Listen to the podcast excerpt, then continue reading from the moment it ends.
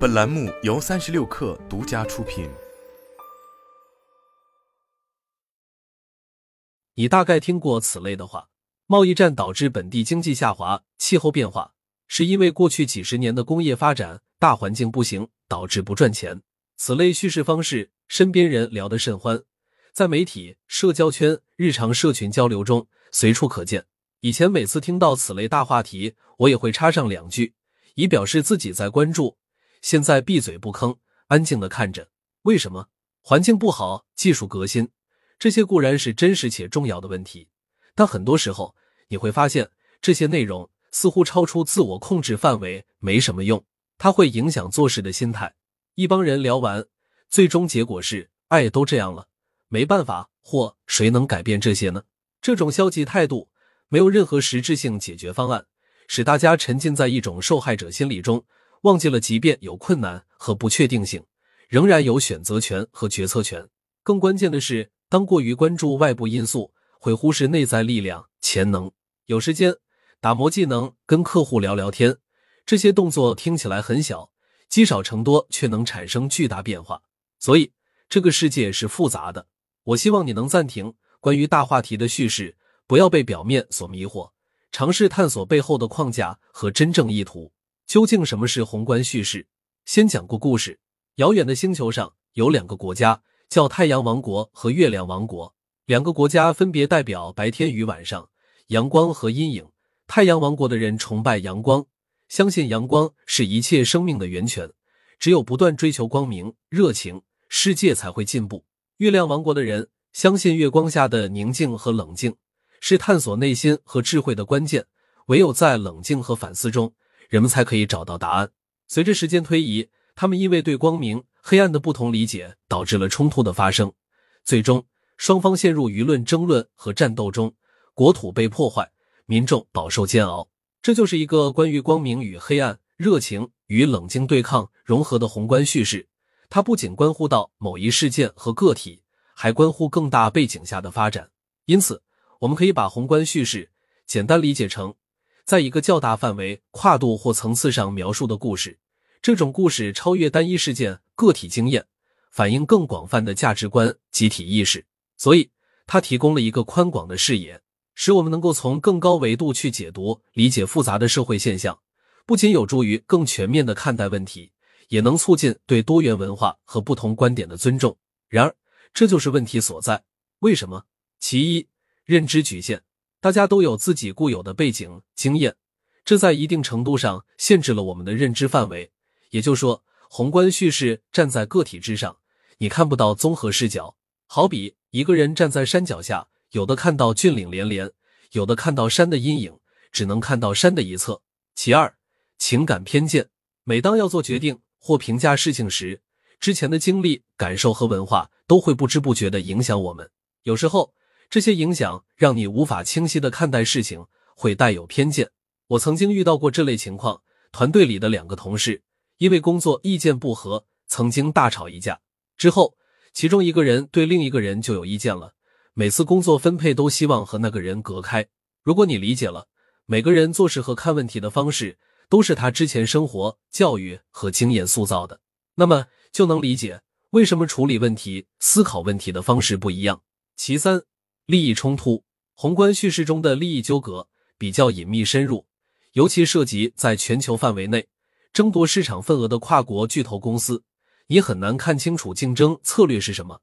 这些巨头公开报道声明中一般呈现友好合作姿态，但在幕后为了利益会进行各种策略性布局。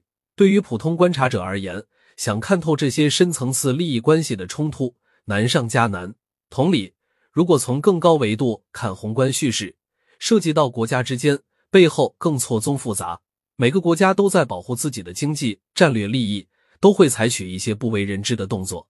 那些浮在表面的舆论，很可能是转移焦点、误导友商的烟雾弹，如同胆小鬼博弈，双方都在试探，看谁能坚持到底，谁更容易先做出妥协。但是，坚持到最后一定能赢吗？未必。有时。只是对方的消耗战术，同样妥协一方就一定输吗？也不尽然，兴许是战略性退让，为了达到更长远的目标利益。国际和经济大背景中，这种博弈时常上演。这也解释了为什么国际性舞台上许多事情表面看似简单，实际背后错综复杂。显然，宏观叙事很大，大家又不傻，为什么还要参与？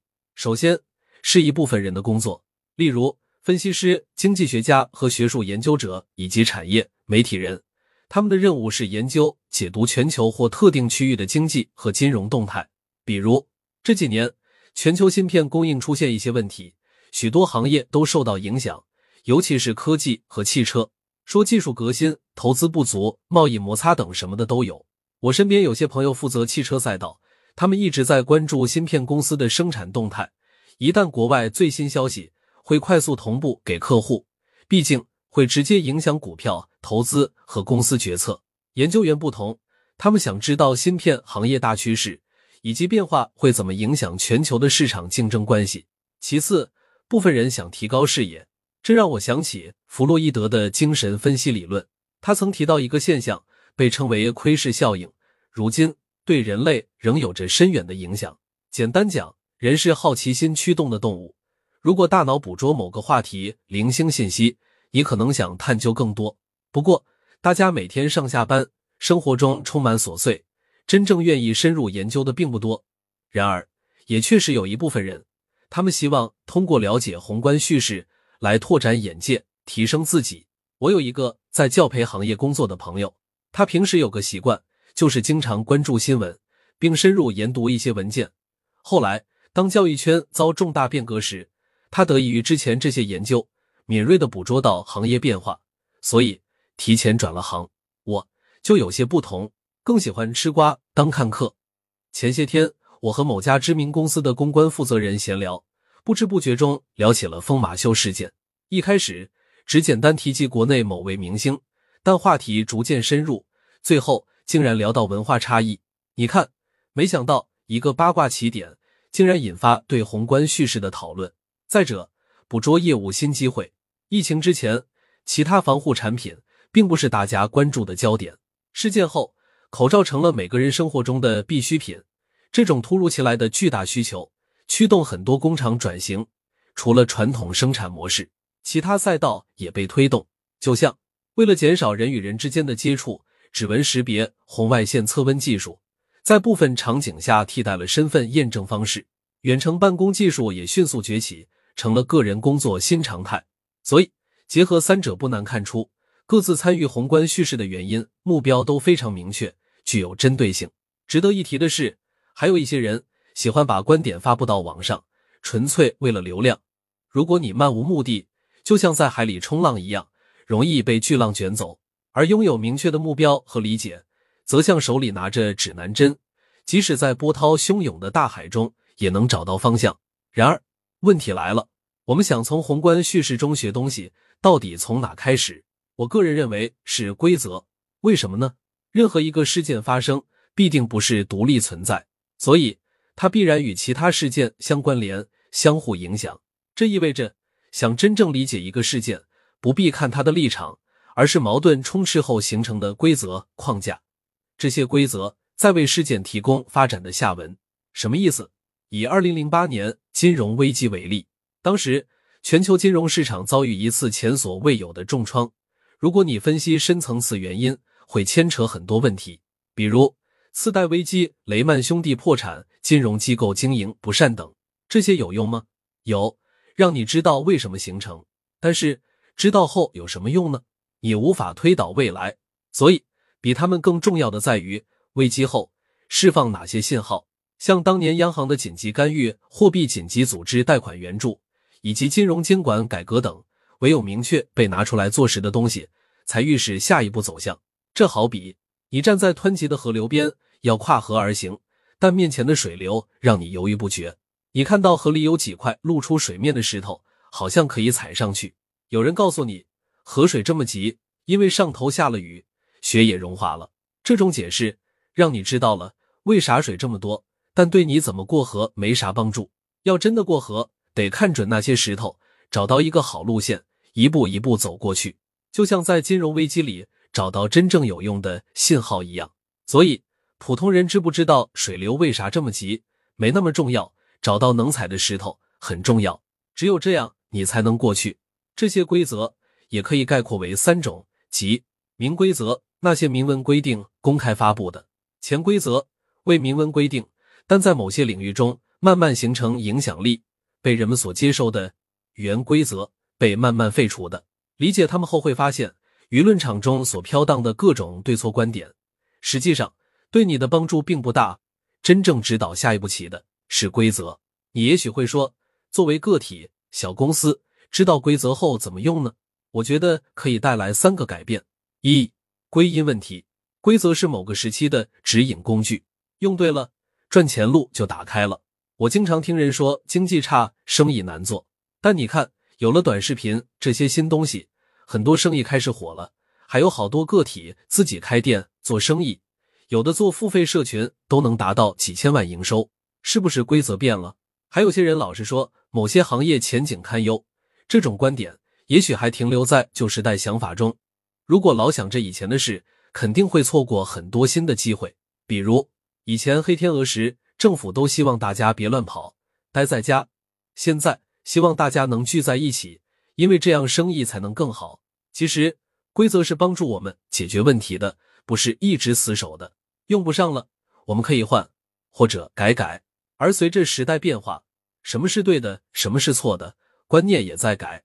所以你之前认为的对的事，现在可能已经不合适了。从另一个视角看，当一个人反复提起大环境不好，他兴许还依赖过去某个时期的经验认知中，但那种背景在现今已经不再恰当。二个人叙事拥有往前看的正确归因还不够，还要调整下叙事方式。什么意思？以往当遇到问题或挑战，很容易将其归咎于外部环境或其他因素，常常抱怨主是因大环境不好，都是背景所致。这种思维方式，某种程度上能为我们提供短暂的心理安慰，但长远看，它却限制了的行动力。现在需要转变这种思维。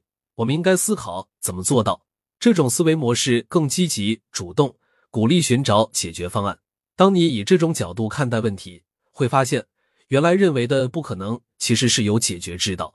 前几天跟一个朋友沟通，他一见面就抱怨图文内容市场没机会，这种说法仿佛成了他的口头禅。我忍不住反驳道：“如果真的没有机会，为什么还有那么多人投身这个领域？为什么有那么多人选择公众号、自媒体？”作为展现自己、传播信息的载体，其实要认真分析观察下，很多人转型成功，并不是依赖大背景，而是一次次鉴于背景变化的规则下，对新机会不断尝试。三、决策策略。所以，通过调整叙事方式，可以更清晰的认知到实际情况，针对性的直击问题。我有个朋友做旅游票务，他抱怨说，拍很多短视频，票卖的并不好，可是。我另一个做同样事情的朋友，平时还有工作，还做得很好，一天能赚五百至六百元，这是为什么？归因问题，具体怎么做的呢？周六日带着相机去各种景点拍视频，回家后把拍的素材多次剪辑组合发出来，有了人气后，直接开始直播卖票。日常在短视频里加链接，没看直播的人也能买票。两种方式组合，加上各种景点给的折扣。使得票价更具吸引力，也为销售额增添了不少力量。实际上，成功并不总是与复杂的方法有关，很多时候是找到那个简单但又恰当的动作，立出一孔，明白大背景，找到规则，调整想法，你就可以有效的行动了。简单说，先懂后用，确保走在正确的路上。